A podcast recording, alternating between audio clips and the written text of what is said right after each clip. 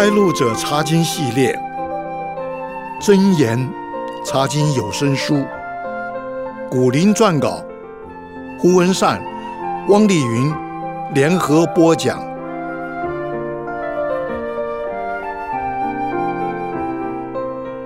弟兄姐妹平安，我是文善，我是丽云，弟兄姐妹好，很高兴和您一起查考真言。这次我们要从真言一章八节开始。继续查考这卷书的引言。丽云，真言前面七章经文的主要对象是谁？我儿这个称呼一再出现，他应该就是主要的对象吧？可以这么说，犹太人当中的教师对学生就是这么叫的。一方面可以表示彼此的关系很亲切，另一方面也在提醒对方，师长形同父亲。我们华人在古代也和犹太人一样尊师重道，所谓一日为师，终身为父。老师说的话，通常都比父母亲说的话还要有权威呢。没错，有一本比较浅显的中文圣经译本，把我儿译成年轻人，所以我给这七章经文的大标题是“给年轻人的忠告”。不过，其他人也同样需要类似的提醒，对吗？对，我们会把这七章经文分成几个小段来查考。现在就开始来查考第一小段，从箴言第一章第八节到第十九节，主要劝导年轻人不要和恶人同伙去为非作歹。这一小段内容有三次提到“我儿”，点出了三个重点。请你先念出第一个重点，在箴言第一章。第八和第九节。好的，箴言第一章第八和第九节。我儿要听你父亲的训诲，不可离弃你母亲的法则，因为这要做你头上的华冠，你顶上的金链。智慧教师在这里劝导年轻人要听从父母。训诲有训话的意思，而法则有指点的意思。华冠。在圣经原文的意思是恩典的装饰，而金链在古代是尊贵的记号。如果参考现代中文译本的翻译，就更加清楚了。现代中文译本的箴言一章九节写着说：“他们的教导会培养你的性格，像一顶华冠，使你更加俊美，像一条项链。”可惜，大部分的年轻人都怕父亲训话。也怕母亲唠叨，等长大以后吃到苦头，才后悔当初没有听从父母的话。我们接着来查考第二个重点，在箴言一章十到十四节。箴言一章十到十四节，我儿，恶人若引诱你，你不可随从；他们若说，你与我们同去，我们要埋伏流人之血，要蹲伏害无罪之人。我们好像阴间，把他们活活吞下。他们如同下坑的人，被我们囫囵吞了。我们必得各样宝物，将所掳来的装满房屋。你与我们大家同分，我们共用一个囊袋。智慧教师劝告年轻人，要提防坏人的引诱，千万不可以跟从他们。恶人首先是甜言蜜语引诱他们。你会发现，恶人很知道年轻人的心理。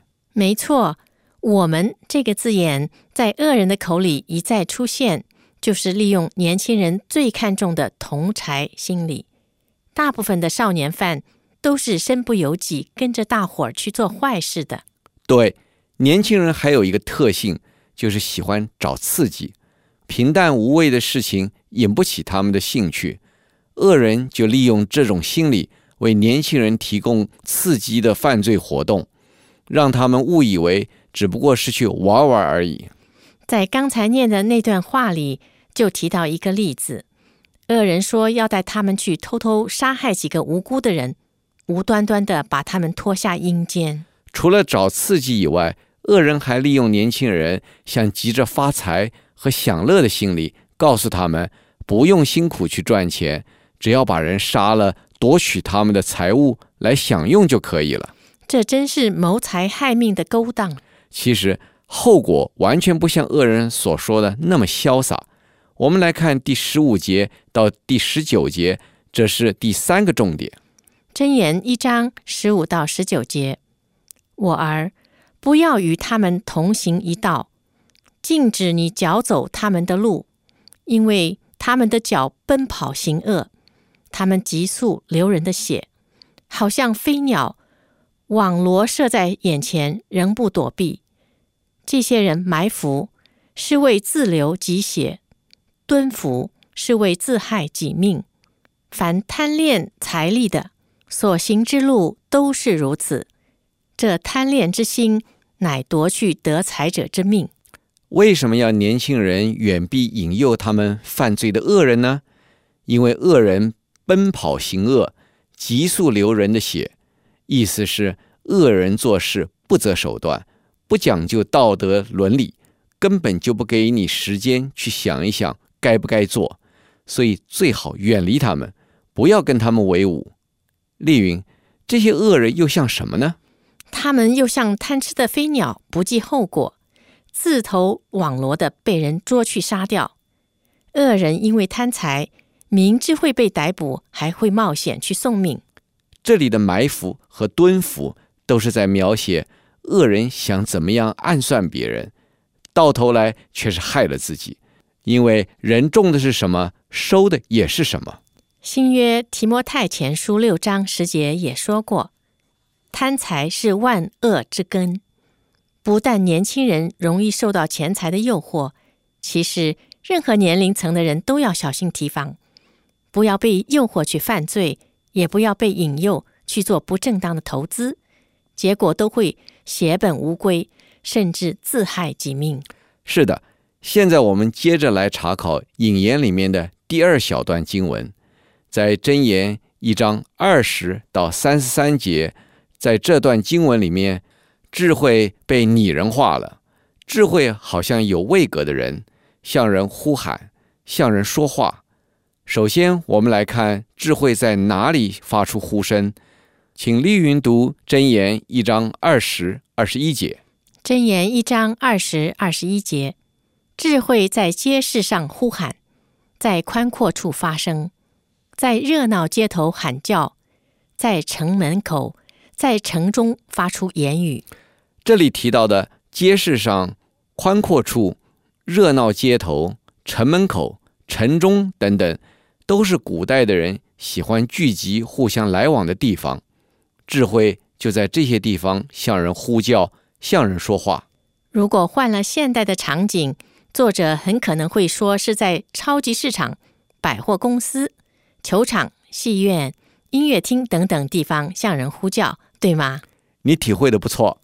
可见智慧没有打算要隐藏自己，也没有打算偏待任何人。他愿意给所有的人都有机会听到他的呼唤。是的，智慧向人呼叫些什么呢？请你读箴言一章二十二、二十三节。箴言一章二十二、二十三节说：“你们愚昧人喜爱愚昧，亵慢人喜欢亵慢，愚顽人恨恶知识。要到几时呢？你们当因我的责备回转，我要将我的灵浇灌你们。”将我的话指示你们。表面上看起来，智慧好像在责备三种人，就是愚昧人、亵慢人和愚顽人。不过，智慧书大部分的内容都是用诗歌题材写成的。希伯来文的诗歌题材有平行的特色，所以智慧所责备的可能只是一种人，而这种人具有那三种人的特点。丽云，愚昧人有什么特点呢？上次我们说过，愚昧人就是无知的人，他们的思维过分简单，只看表面，只知道为今生打算，不知道为来生准备。那么谢曼人呢？箴言二十一章二十四节写着说：“心骄气傲的人名叫谢曼，他行事狂妄，都出于骄傲。”由此可见，用轻蔑的态度看人是谢曼人最大的特点。至于愚顽人呢？从刚才念的经文，我们知道，愚顽人恨恶知识，意思是这种人刚愎自用，听不进别人的劝告。文善，如果智慧所责备的那种人包括了这些特点，那么我相信没有人敢说他不需要领受智慧的话语了。对，智慧呼吁所有的人都要回转，要离开原来错误的道路，回到正确的方向上去。智慧说他要将他的灵浇灌下来，是什么意思呢？意思是智慧愿意把他所知道的一切。全都教导给愿意接受他的人，而智慧本身是永流不尽的知识泉源。请你接着读真言一章二十四、二十五节，看看一般人怎样回应智慧的呼叫。真言一章二十四、二十五节：我呼唤，你们不肯听从；我伸手，无人理会。反轻弃我一切的劝诫，不肯受我的责备。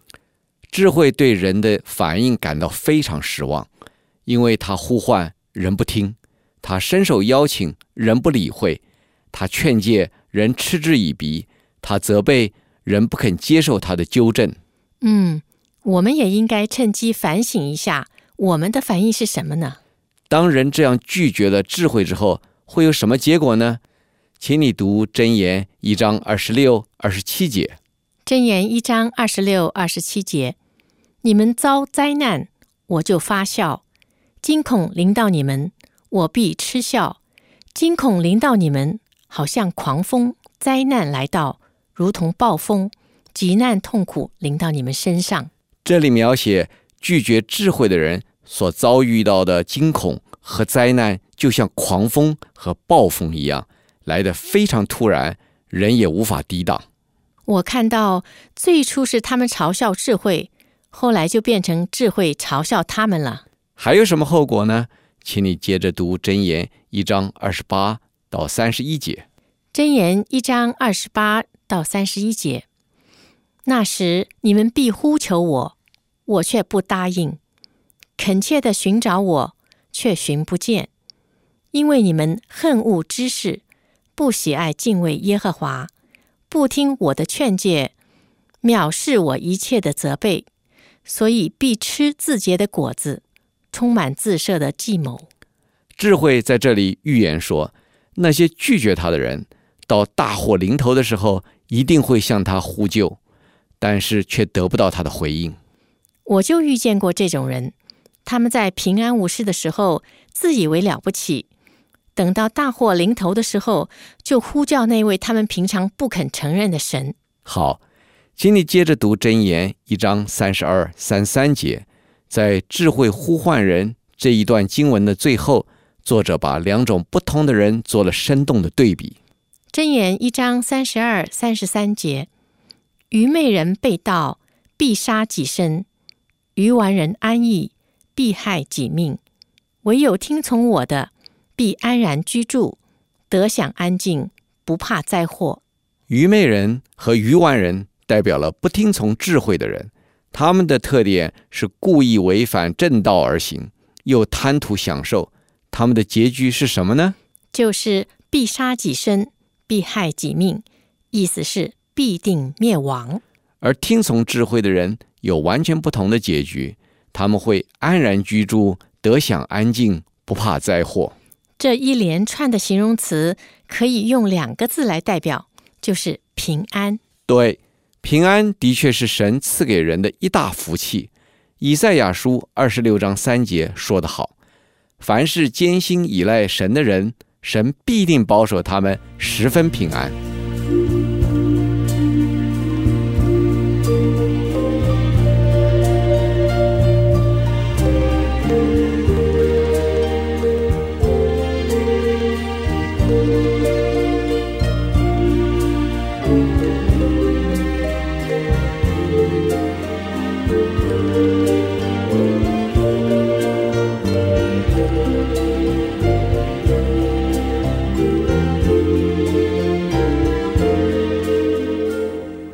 刚才我们说到，智慧被拟人化了，而拟人化以后的智慧有它的预表性，就是预表耶稣基督。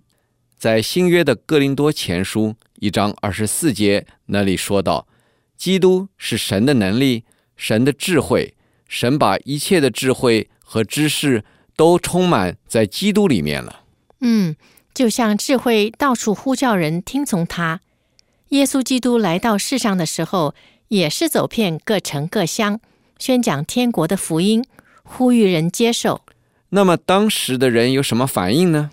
最初只有少数人跟从他，大多数人都不接受他。就像约翰福音一章十一节所说的：“他到自己的地方来，自己的人倒不接待他。”没错，箴言写道：“一般人对智慧的冷淡和气绝。”正预表了一般人对耶稣基督的态度。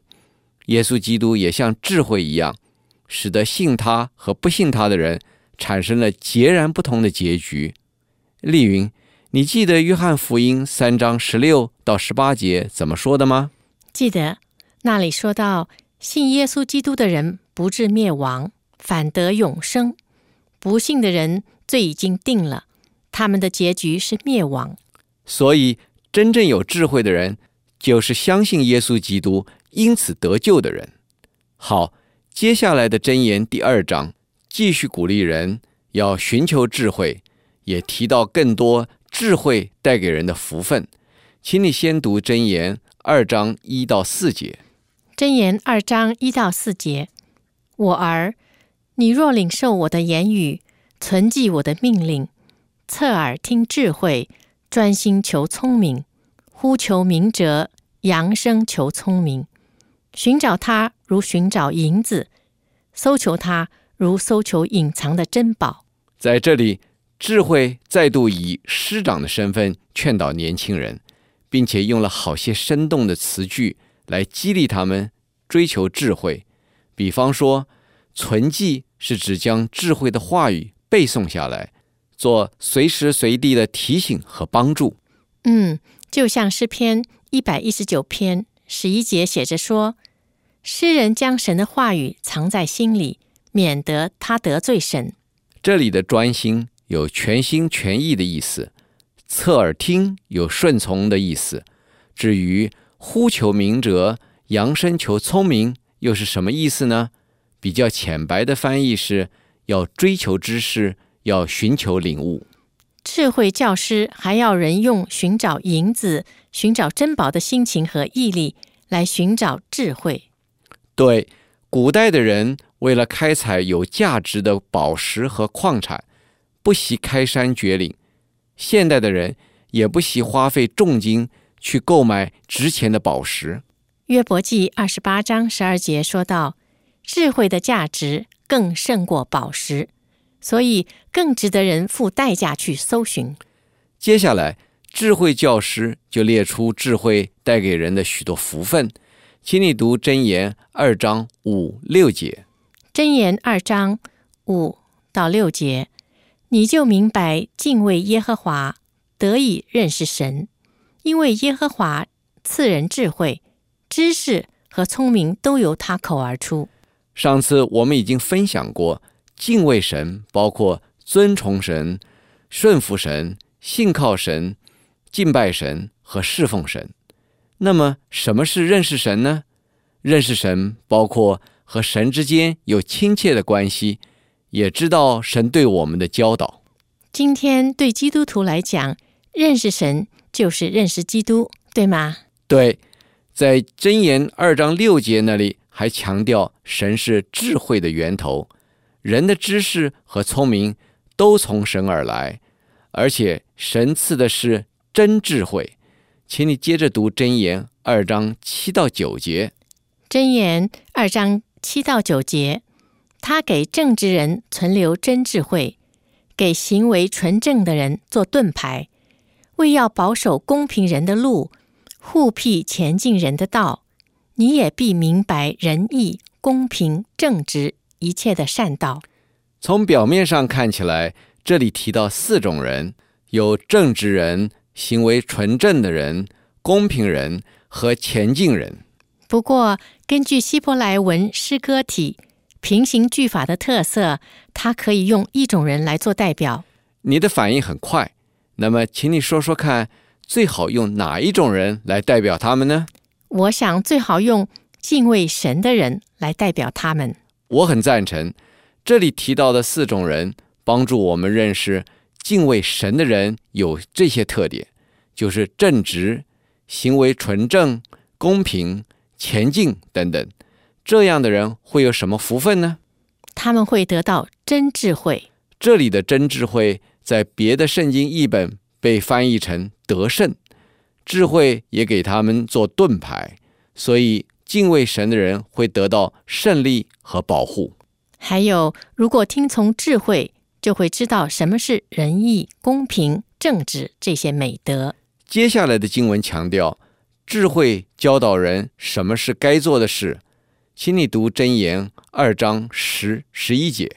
箴言二章十到十一节，智慧必入你心，你的灵要以知识为美，谋略必护卫你，聪明必保守你。我们说过，拟人化的智慧预表耶稣基督，而在这里，我们还看见拟人化的智慧也可以预表圣灵，他进入信徒的生命里。正如主耶稣所说的，圣灵来帮助我们明白真理。这话记载在约翰福音第十四章，那是有关圣灵很重要的一章经文。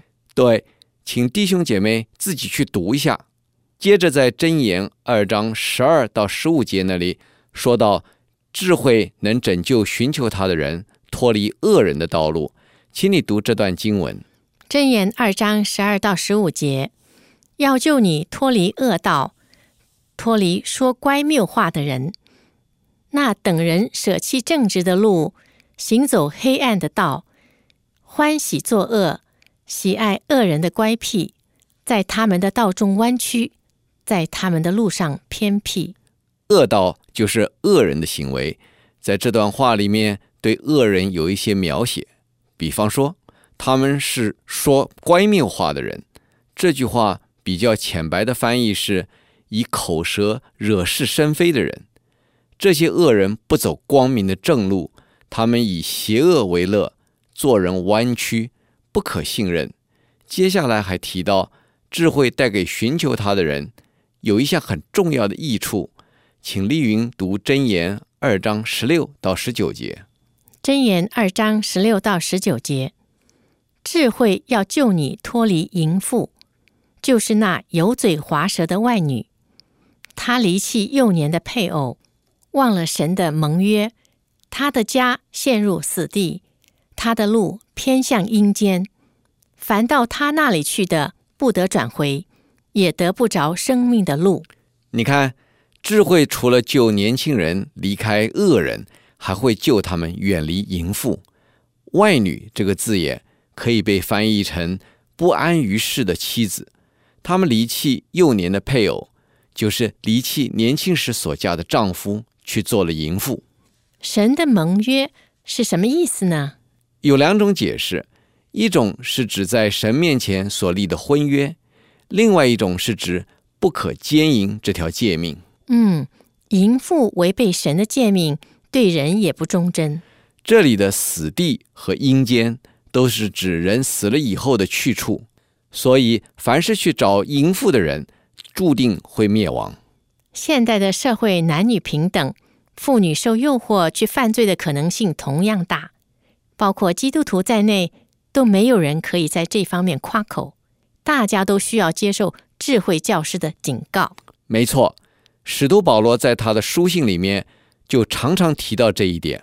我们不妨来看其中的一段记载。请你读《帖撒罗尼迦前书》四章三到六节。《帖撒罗尼迦前书》四章三到六节，神的旨意就是要你们成为圣洁，远避淫行，要你们个人晓得怎样用圣洁尊贵，守着自己的身体，不放纵私欲的邪情，像那不认识神的外邦人。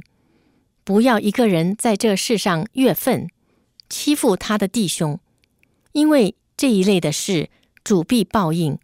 正如我预先对你们说过，又切切嘱咐你们的。保罗说，和某位弟兄的妻子行淫，就是欺负了那位弟兄，而且是很大的伤害。在箴言第二章的最后，作者也为这一小段经文做了总结，请丽云读箴言二章二十到二十二节。好的，箴言二章二十到二十二节，智慧必使你行善人的道，守义人的路，正直人必在世上居住，完全人必在地上存留，唯有恶人必然剪除，奸诈的。必然拔出。智慧教师根据前面提到过的许多福分，来规劝人要效法善人、义人、正直人和完全人。我们就用义人来代表他们，而恶人和奸诈的同类。丽云，这里说到义人和恶人之间有什么不同的结局？义人可以在世上居住，在地上存留。恶人却被剪除、拔出。对神的选民以色列人来说，他们所想到的土地是神所应许的迦南美地。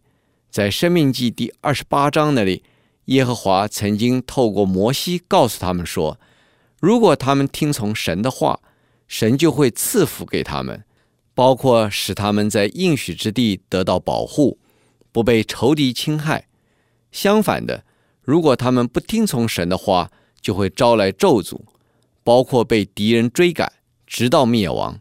就像箴言这里所说的，从应许之地被拔出。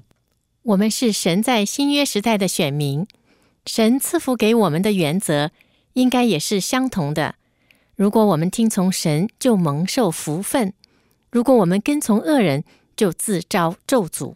对极了，在结束这次查考的时候。让我们一起来祷告，亲爱的父神，您是智慧的源头，唯有您能带给我们正确的人生方向，赐给我们真正永久的福分。